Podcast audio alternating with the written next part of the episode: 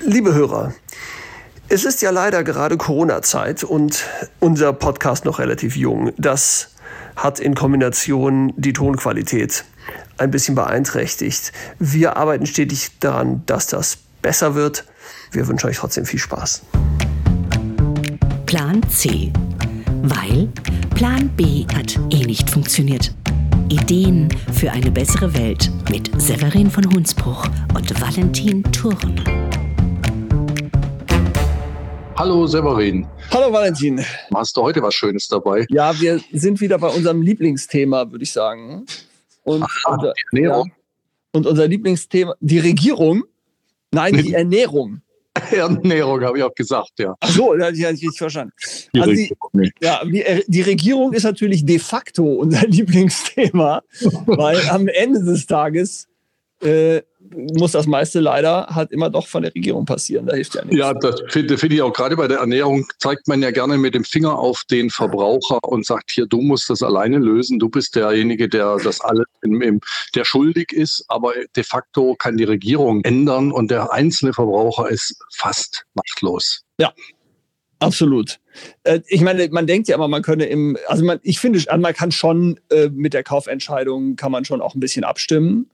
Aber in der Komplexität dieses Gefüges, ähm, das kann tatsächlich, glaube ich, nur staatlich, das kann nur staatlich was Ja, passieren. zumindest muss ich dann doch auch wissen, also transparent wissen, wie umweltfreundlich ist das Zeug denn hergestellt? Ist das wirklich aus meiner Region oder machen die mir etwas vor? Oder Du blickst ja nicht mehr durch. Du müsstest vor jedem Einkauf eine halbe Doktorarbeit machen. Das kannst du niemandem zumuten.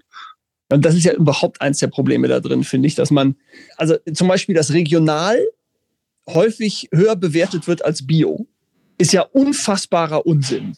Aber äh, trotz allem dringt man mit der Botschaft der qualitativ hochwertigen Herstellung einfach nicht durch.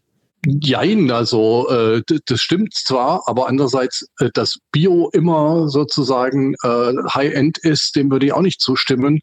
Ähm, wobei es ist auf jeden Fall besser als alles andere. Ähm, aber das vielleicht, äh, das wäre vielleicht mal ja, eine und du kannst ja auch Bio und Regional ja vergleichen. Ja. Aber lass uns das mal als, als Thema noch im Hinterkopf behalten. ne? Regional und Bio für eins der nächsten Folgen. Weiß Absolut. schon mit wem. Ein, eins meiner Lieblingsthemen, regional und bio gegeneinander. naja, gut. Ähm, ja, nee, aber es gibt ja ein Thema, das noch viel größer ist als das, nämlich das äh, im Moment auch völlig hip ist unter dem Stichwort One Health. Ernähr dich gesund und dann ist auch der Planet gesund. Oder sorg für deine eigene Gesundheit, dann wird auch der Planet gesund sein. Klingt gut. Ja, klingt gut. Ne? Das ist ja nicht der Plan C eigentlich, das ist der Plan A, wäre das, weil es würde ja total Sinn machen, den Fokus genau darauf zu werfen und überhaupt nicht äh, sozusagen, ich meine, wenn wir selber krank werden, dann kann es eigentlich auch egal sein, wenn der Plan. Ja, aber wenn das so einfach ist, warum machen wir das dann nicht? Tja, das ist die Frage. Und äh, ich habe tatsächlich heute äh, auch einen Experten für was auch immer. Der ähm, ist Arzt und kann auch reden und auch Menschen zum Lachen bringen. Eckhard von Hirschhausen. Äh, und der kommt gleich zu uns in den Podcast. Und mit dem, der hat nämlich gerade ein neues Buch genau zu diesem Thema geschrieben. Und da können wir ja mal mit ihm drüber reden. Ja, da bin ich gespannt. Hallo, willkommen. Eckhard von Hirschhausen haben wir jetzt hier. Und ähm, wir, äh, Valentin und ich haben gerade schon ein bisschen herumphilosophiert über das Thema One Health. Und darüber würden wir gerne gleich mal mit dir reden, weil du ja, glaube ich, auch gerade ein neues Buch geschrieben hast. Ja, One Health ähm, gibt es ja auf Deutsch noch nicht so richtig. Äh, deswegen habe ich meine Stiftung genannt Gesunde Erde, gesunde Menschen, weil das im Prinzip den Kerngedanken rüberbringt. Und mein neues Buch heißt Mensch Erde, wir könnten es so schön haben.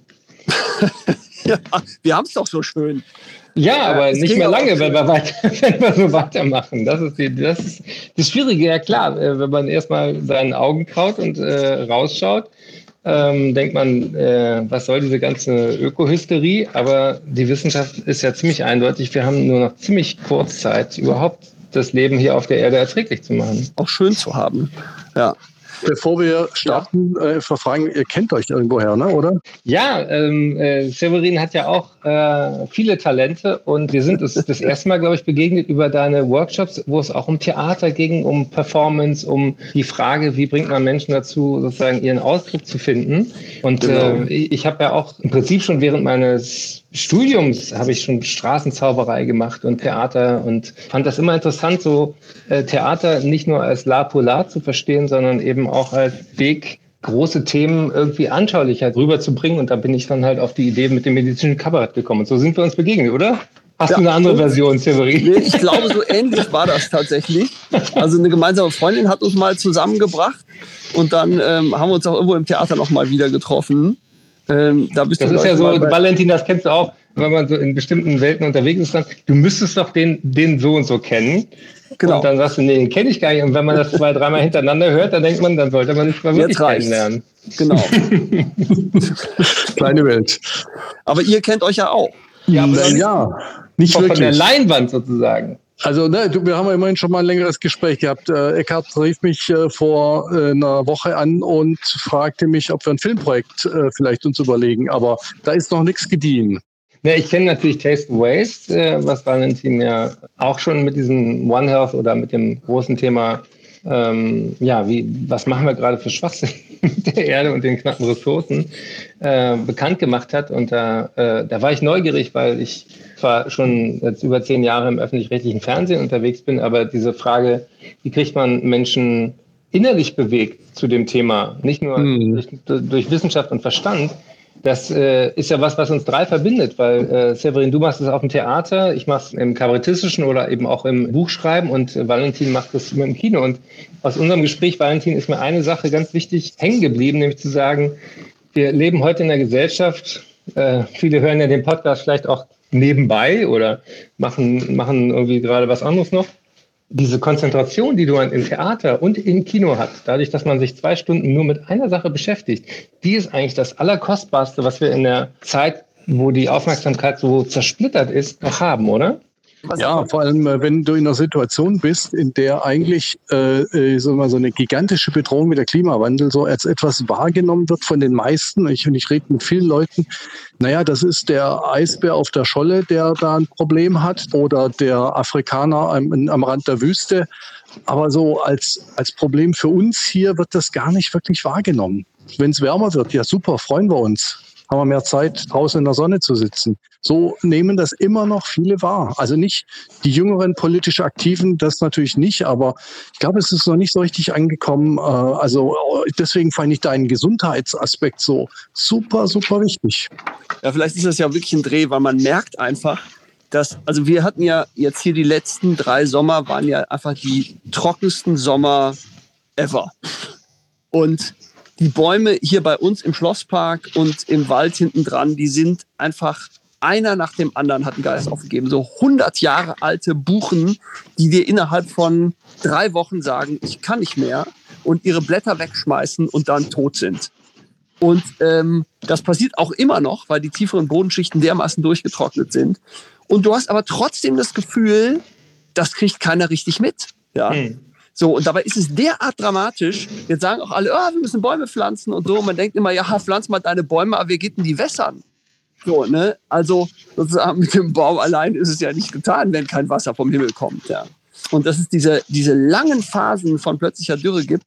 Und, das, und deswegen finde ich es tatsächlich das Thema, an welcher Stelle packt man eigentlich an, um wirklich so eine, so eine Art Handlungsdruck zu erzeugen, der heißt, ey Leute, wir müssen jetzt wirklich was tun. Ne? Und ohne dabei in so eine Problemdepression zu verfallen. Also ich habe ja mal dieses Buch Food Crash, ich weiß nicht, ob ihr das kennt, von Felix Löwenstein. Der kommt auch, äh, Felix äh, ist inzwischen wirklich ein guter Freund geworden. Ja, der, bitte. Den habe ich in meinem Buch Mensch Erde, wir könnten es so schön haben, zum Thema Boden äh, mhm. interviewt. Ja. Und das ist ein ganz ähnliches Phänomen was mir überhaupt nicht bewusst war, Boden ist mega wichtig für die CO2-Speicherung. Ja, klar. Und ähm, man denkt immer erstmal an Bäume, aber zum Beispiel Moorflächen oder auch Böden, wenn die wirklich organisches Material binden, äh, haben eine total wichtige äh, Funktion. Und wir treten sie buchstäblich mit Füßen, den Boden. Ja, ist ja auch okay, sonst könnte man ja nicht rumlaufen. aber, was, aber das macht ja die Landwirtschaft zum einzigen Wirtschaftszweig, der rein theoretisch CO2 negativ sein könnte, also mehr binden als, als rauslassen. Meine de facto, so wie wir heute Landwirtschaft machen, ist es nicht der Fall, aber es könnte andersrum sein. Also Agroforst und sowas wäre eigentlich auch mal ein schönes Thema finde ich. Aber äh, Valentin, jetzt musst du sagen, dass Agro in diesem Zustand äh, nicht Aggressivität heißt. sondern Agrar. Ja, so ein Agroforst, so wie bei Macbeth, so ein Wald, der angreift. Ein, ein, man sagt ja, im Mai schlagen die Bäume aus und, und Agroforst, beim Agroforst schlagen sie zurück. ja, das wäre mal was, ja. ja. Ab morgen früh schlägt der Wald zurück. Ich, ich glaube, das ist auch ein Film, oder? Der Agroforst. Ihr gebt, euch, ihr gebt uns nicht genug Wasser. Nee, bei Severin ist es ja besonders krass. Der ist ja in der, dessen Wald ist ja quasi in der Flussaue, die Erftaue. Aber da ist diese Grundwasserabsenkung durch die Braunkohlegruben, die wirkt also unter dem Fluss quasi auf die andere Seite weiter und, und sorgt für Austrocknen. Das ist eigentlich echt krass. Die haben den Grundwasserspiegel 300, 400 Meter gesenkt in dieser ganzen Riesenregion.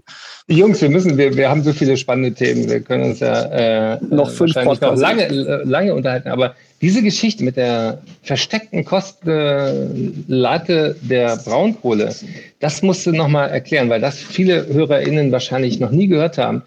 Ich, hm. das, das, magische Wort heißt ja Ewigkeitslasten. Ja. Das heißt, haben, das ist ein super Wort. Wir haben Kohle aus, aus, aus Mutter Erde sozusagen rausgerissen, die da aus guten Gründen über äh, Jahrmillionen mühselig gebildet wurde. Dann haben wir das alles in die Luft verballert. Und ähm, die Kosten, die entstehen, dadurch, dass man jetzt ständig noch sozusagen die Umweltschäden weiter äh, kurieren muss, sind höher als der Wert von der ganzen Kohle, die wir verbrannt haben. Das ist so irre.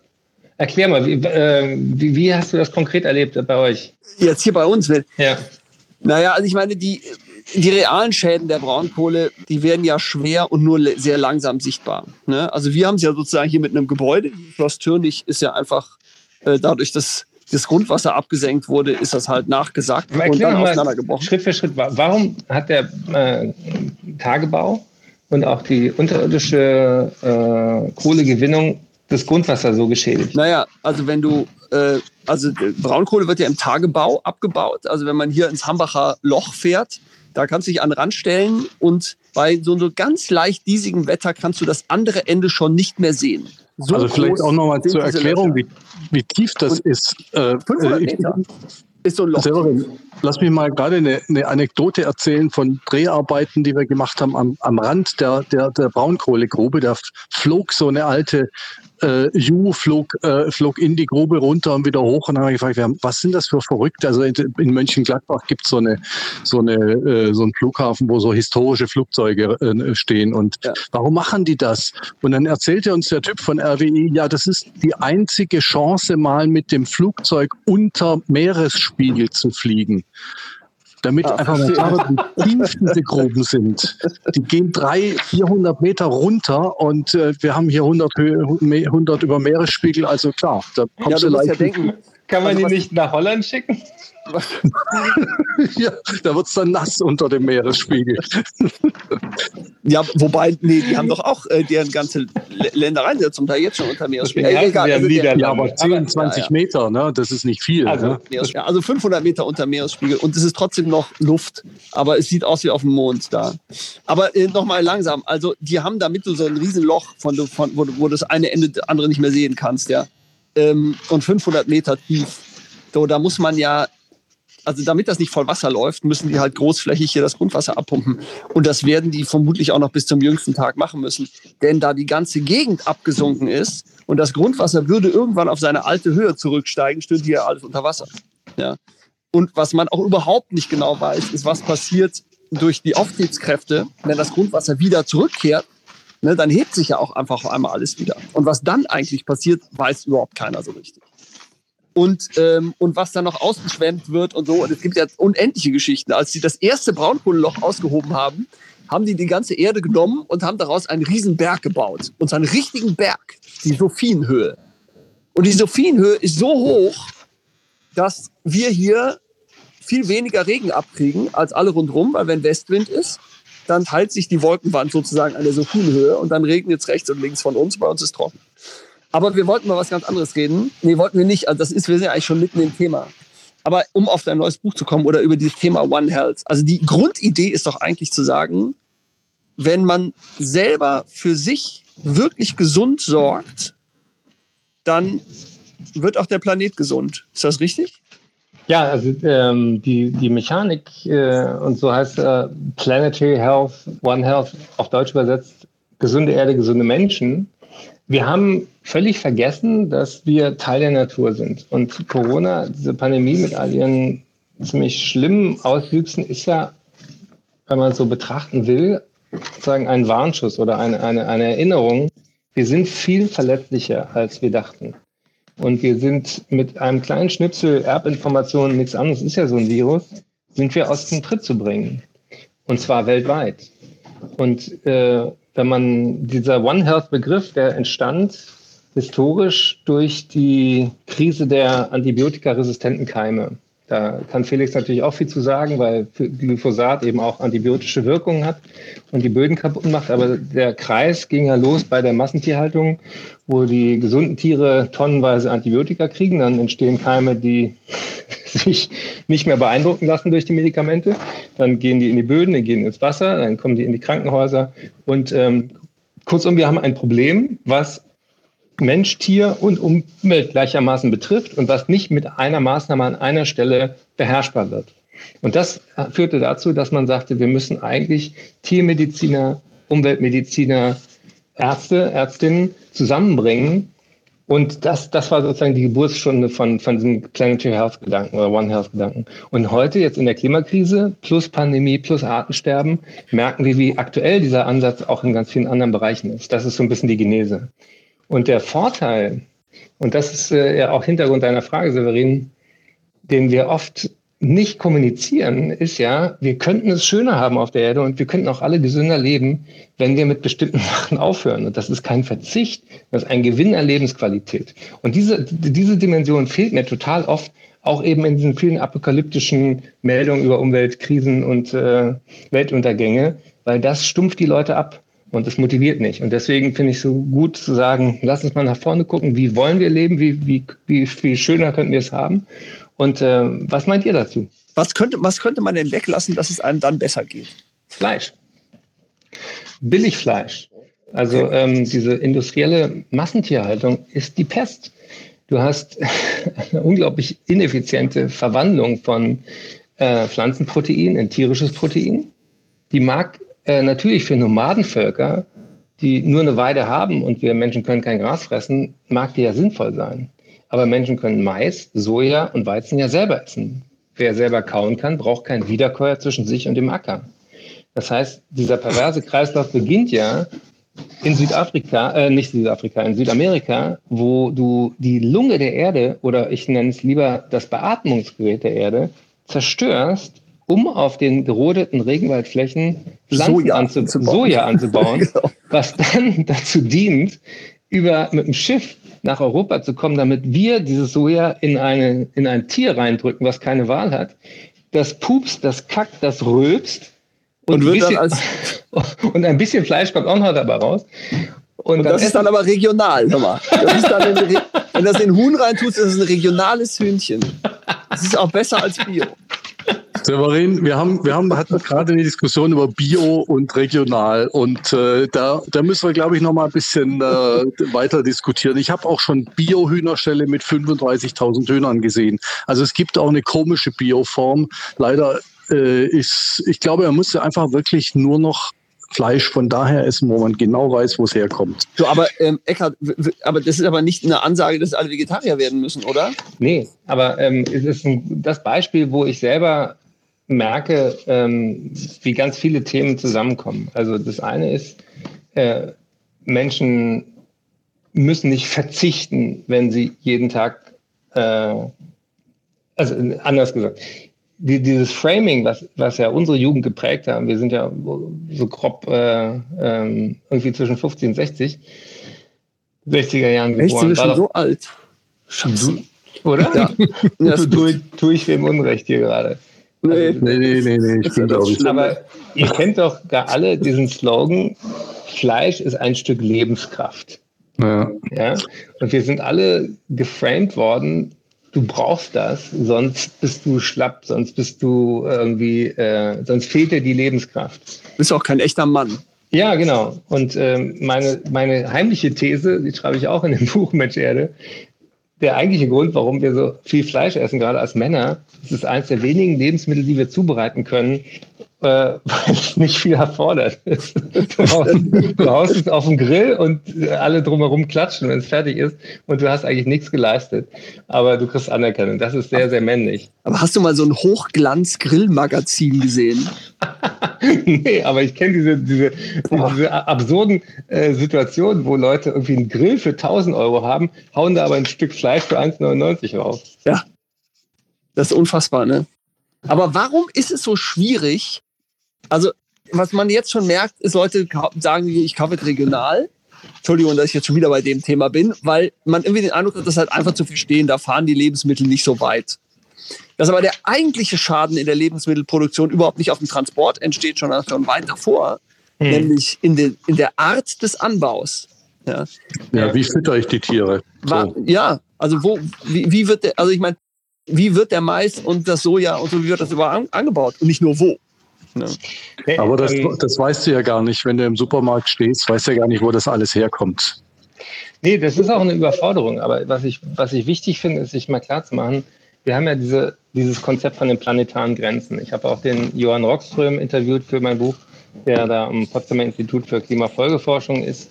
Mhm. Und ähm, mir war nicht klar, wie, wie extrem wir im roten Bereich sind mit, mit, äh, mit Kreislauf, äh, Kreisläufen, ja, von denen ich vorher noch nie, ja, ja. Stickstoff und Phosphor. Sag mir mal, wo, wo hast du, äh, du, du bist jetzt äh, der Scholle verbunden, du kennst Felix, wahrscheinlich seid ihr auch verwandt, wie alle irgendwie mit Felix verwandt sind. Aber ähm, bin nur mit seinem Schnurrbart verwandt. Im Kern sind das, also ich habe in diesen drei Jahren Recherche Zeug zum ersten Mal gehört, wo ich dachte, warum wissen das so wenig Leute? Also du, ich habe ja, Eckart, ich habe ja das, das Buch von Felix, ähm, dieses äh, äh, Food Crash, habe ich auf die Bühne gebracht, weil ich habe das gelesen mhm. und habe gedacht, das, das gibt's ja gar nicht, was mhm. da alles drin steht. Und ja. dann ähm, habe ich gedacht, das muss man irgendwie verbreiten und dann habe ich ein Theaterstück draus gemacht mhm. und bin damit ziemlich viel unterwegs gewesen. Das hat auch einen cool. irre Spaß gemacht, weil ich auch gefunden habe, man muss es irgendwie entertaining rüberbringen, sonst hört einem da keiner zu und es Ach, darf nicht mehr zu Depression. Gibt eine Aufnahme von? Ist ja, gibt es auch Aufnahme von. Kann ich dir mal nee, das, ist, das ist wirklich großartig gewesen, habe ich selber kennengelernt damals, weil Stimmt, damals kennengelernt. Wie, ja. wer bringt das Thema Welternährung, Entertaining auf die Bühne? Das war eine völlige Unmöglichkeit, dachte ich. Aber du hast es geschafft. Ja, das ging. Das war erstaunlich. Das hat irre Spaß gemacht. Leider spiele ich das nicht mehr. Aber ich bin neulich mal in einem so ein Webinar oder so ein Ding habe ich mich mal reingesetzt, weil da der Rockström drin war. Mhm. Ja, da waren so 5000 Zuhörer und ähm, dann habe ich schon meine Hand gehoben, habe gedacht, wir kommen ja eh nicht dran, ja. Und dann äh, plötzlich, ja, Severin, your question. Also, äh, scheiße, was will ich jetzt so fragen? Und dann habe ich gesagt, äh, Professor Rockstrom, ich habe eine Frage. Äh, ich finde das total super, Ihr Konzept von hier, diesen planetaren Belastungsgrenzen und so. Aber was mich mal wirklich interessieren würde, welche Industrie hätte eigentlich den größten Impact, um uns wieder in so einen Safe Operating Space zurückzubringen. Ja? Also die unterscheiden ja in dem Modell zwischen dem Safe Operating Space, diesem Zone of Uncertainty und diesem Zone of High Risk. Ja, also wenn wir da bestimmte Grenzen überschritten haben, dann wird es echt gefährlich. Ja. Klimawandel sind wir noch im gelben Bereich, also im mittleren. Und meine Frage war, welcher hat den größten Impact? Und dann hat er gesagt, wie aus der Pistole geschossen, was glaubt ihr? Agriculture. Ja, Ernährung. Ja, Klar. Ernährungsindustrie. Ja. Und, da, und da kommt ganz lange nichts und dann kommen alle anderen. Ja. ja. Aber kannst du das mal Frau Klöckner erklären? Ja, bitte. Aber mein Gefühl ist, der kann man gar nichts erklären. das überschreitet die, die Grenzen dieses Podcasts. Das glaube ich auch. Ich nehme sofort zurück.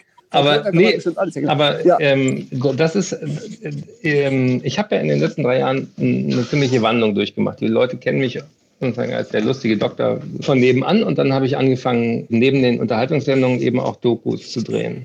Und ähm, kam in Kontakt mit einer Seite von mir, die ich bisher nicht in der Öffentlichkeit so gezeigt oder gelebt hatte, nämlich auch eine Ernsthaftigkeit und auch eine Freude an, äh, an existenziellen Fragen. Ich bin ins Hospiz gegangen, ich habe im Knast äh, drei Tage gelebt. Ich war äh, auf einer Kinderintensivstation, wo ich früher schon mal als Arzt war. Und ähm, ich, ich, wollte einfach wissen, ich war auf einer Demenz-WG, ähm, was hält dieses Leben zusammen? Und diese, diese Fragen, wie, wie kriegt man diese, diese Ernährungsthemen in ihrer Riesendimension irgendwie auch, auch äh, zur politischen Entscheidung, die hatte ich vorher nicht. Ich dachte mal, gesund ernähren ist halt, ja, den Apfel statt äh, dem Hanuta.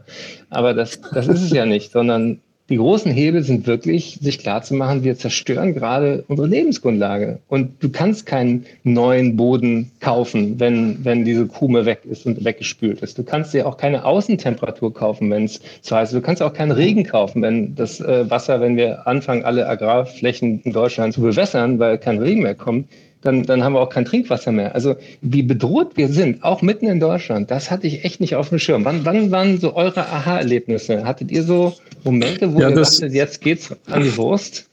Also ich hatte tatsächlich ein Aha-Erlebnis und da kommt auch eine Frage raus. Äh, äh vor ein paar Jahren gab es eine, das die Franzosen nannten das Canicule, also so ein, so ein, ein Hitzesommer. Äh, in, da waren wirklich, äh, die Hundstage, genau, äh, das ist der deutsche Begriff, danke. Und äh, da, das, da starben in Paris, also nach offiziellen französischen Zahlen, 30.000 Menschen.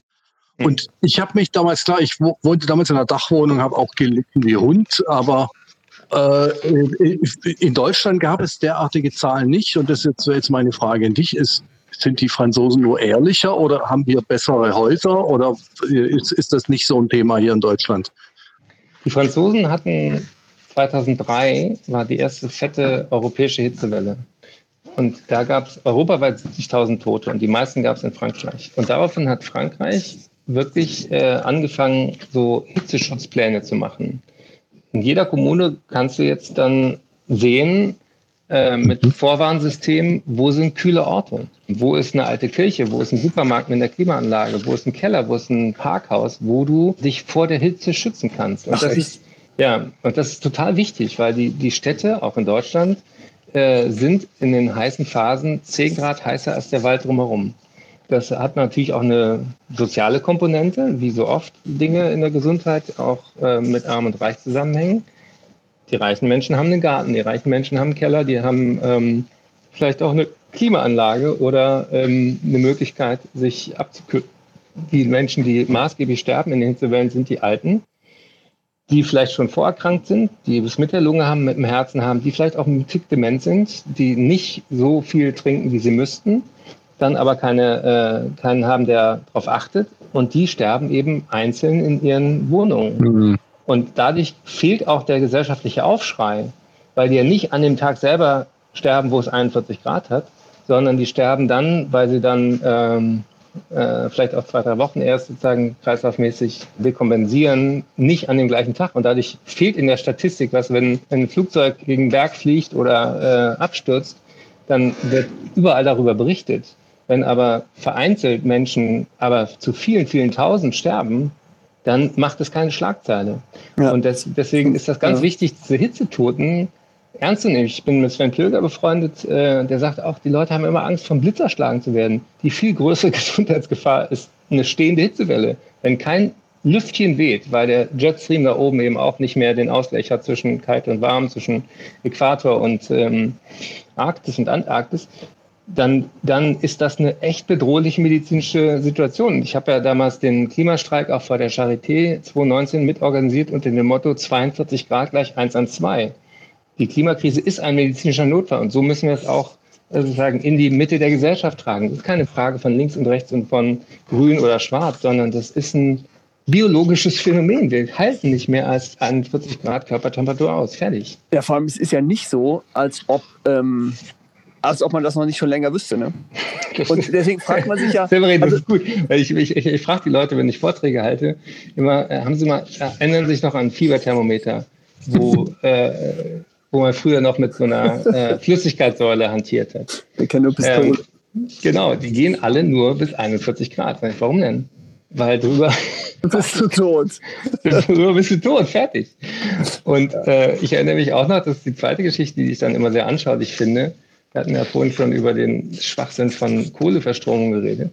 Ähm, wenn damals so ein Fieberthermometer in meiner Ausbildungszeit runtergefallen ist und das war noch Quecksilberthermometer, dann okay. wurde, dann wurde das ganze Zimmer evakuiert, dann wurde natürlich der, der, der Rangierste, das war dann in dem Fall ich, reingeschickt, um, äh, um diese Kügelchen zusammenzusammeln, weil es hieß, oh Gott, das ist wahnsinnig giftig.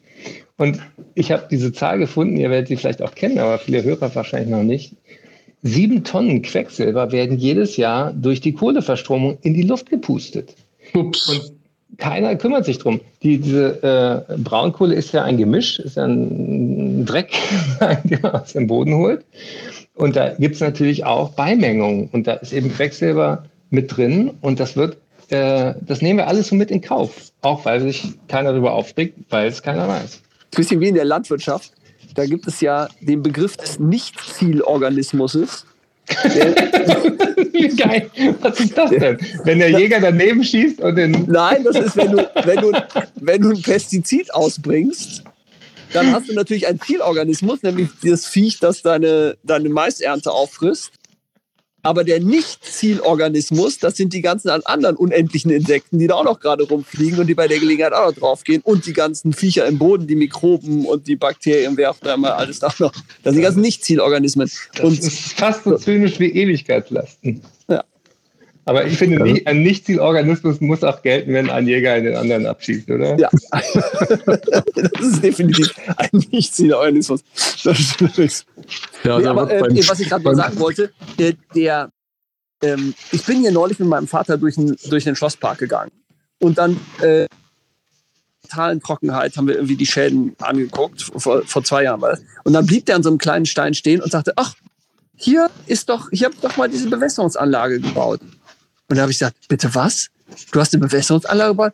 Ja, ja, das, wir haben hier vor 30 Jahren gestanden, ein Landschaftsarchitekt und ich, und haben gesagt, der Klimawandel kommt, da wird es lange Trockenphasen geben. Da sollten wir schon mal jetzt, wo wir es gerade können, eine Bewässerungsanlage für den Schlosspark bauen.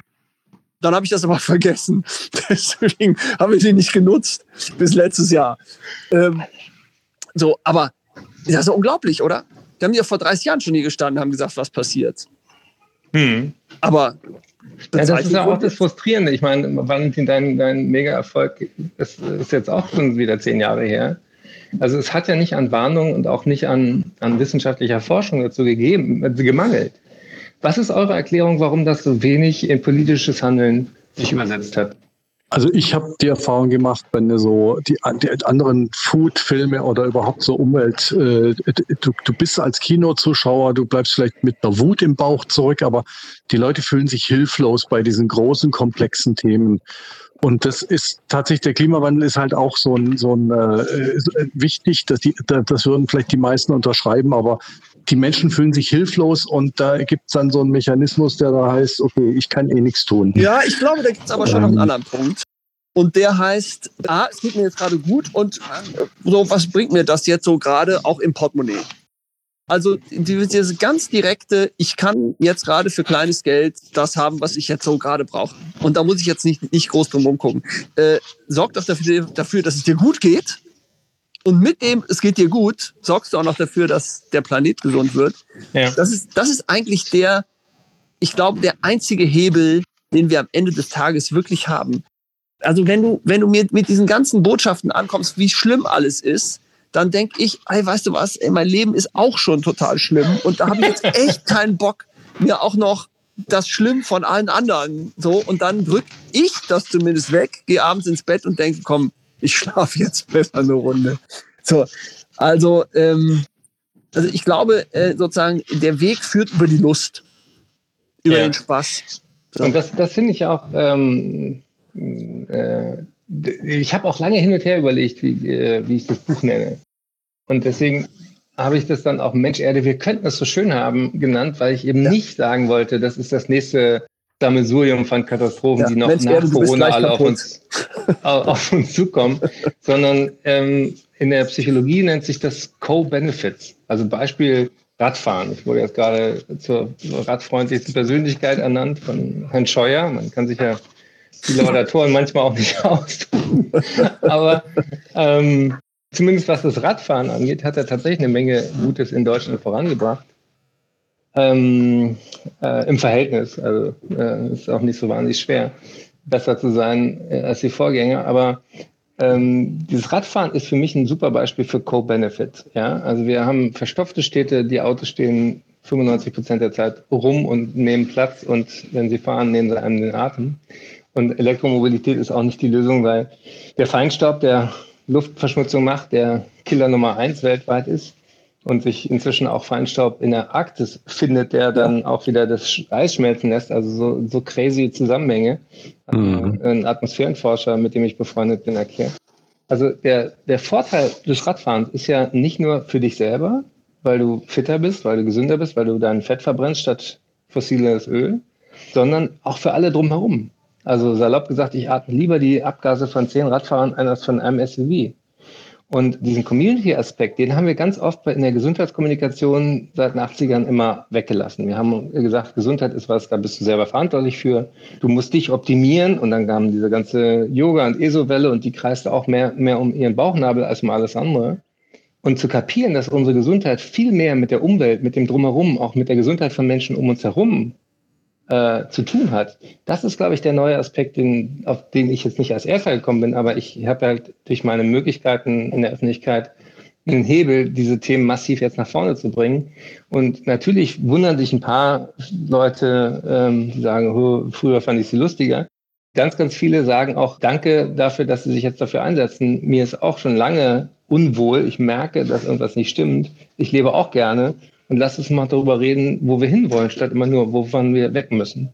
Ich wollte gerade fragen, Eckhard, also das, ähm, äh, also du sagtest ja vorhin, du hättest diese etwas ernsthaftere Seite in dir entdeckt auf einmal. Und ähm, äh, ist das nicht geschäftsschädigend? ich bin in der glücklichen Lage, dass, dass das nicht mein einziges äh, Kriterium sein muss. Natürlich ähm, ist ein Buch, Die Leber wächst mit ihren Aufgaben, mit, mit lustigen Anekdoten quer durch den Garten, leichter zu verkaufen. Aber ich habe trotzdem den Ehrgeiz, ja, mich nicht dümmer zu stellen, als ich bin. Ja, also, und ich meine, ähm, nochmal, man muss ja nicht auch diese Themen, die wir jetzt gerade besprochen haben, man muss sie ja nicht in einer tiefen Depression besprechen, sondern die haben ja A, auch absolut komische Aspekte. Und ehrlich gesagt, bewegen tun wir nur was, glaube ich, immer noch, wenn wir gute Laune dabei haben und nicht, äh, wenn wir mit der Katastrophe vor der Birne vor die Gegend laufen.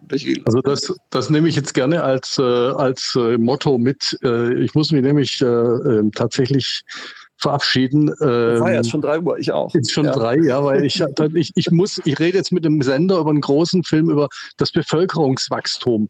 Und wenn ich da, wenn ich in dieses Thema in irgendeiner Form gute Laune reinkriege, ich finde das tatsächlich, äh, also bei meinen ganzen Themen, die ja wirklich mit so, äh, die, die einen so runterziehen können, finde ich es ein, ein, Schlüssel, äh, etwas zu finden, wo, äh, also in einer negativen Geschichte etwas Positives zu finden. Also wenn du mit dem, mit dem düstersten Thema, gerade haben wir über Kindesmissbrauch geredet und wenn du dann Erwachsene findest, die aus ihrer Depression als Erwachsene rausgekommen sind und sich selber wieder aufgerichtet haben. Also das ist quasi in dem negativen Thema was Positives. Ich finde, Aber du kannst sehr Valentin, viel mehr Menschen dafür erreichen.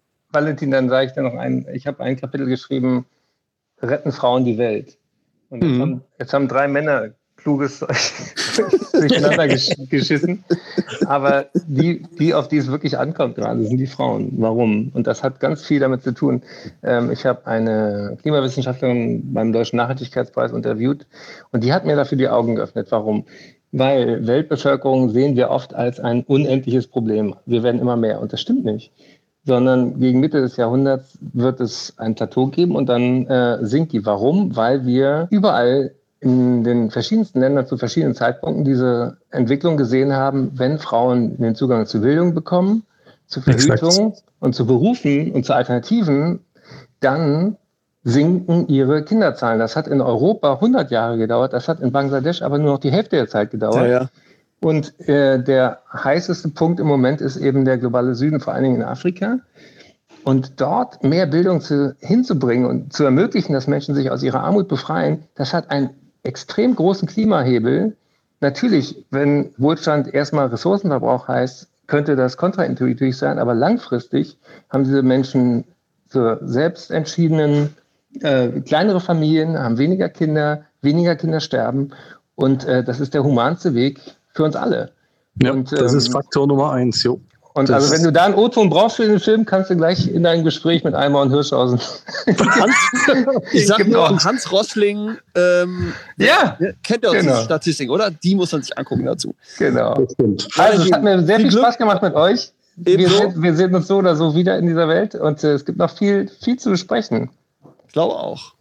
Ja, hätten wir irgendwann locker eine halbe Stunde weitermachen können. Macht's gut, äh, alles Gute. Ich muss hier leider die Welt retten. Das, das, dann machen wir die, beste, die, die beste Entschuldigung. Tschüss. Ciao, bis dann. Also wenn der Plan C irgendwann mal Wirklichkeit werden soll, dann braucht er Verbreitung und Reichweite. Ihr könnt diesen Podcast auf allen gängigen Kanälen abonnieren, wie Spotify, Apple Music oder Google. Oder besucht unsere Homepage Plan C Podcast. Plan-c-podcast.de. Da findet ihr alle neuen Folgen.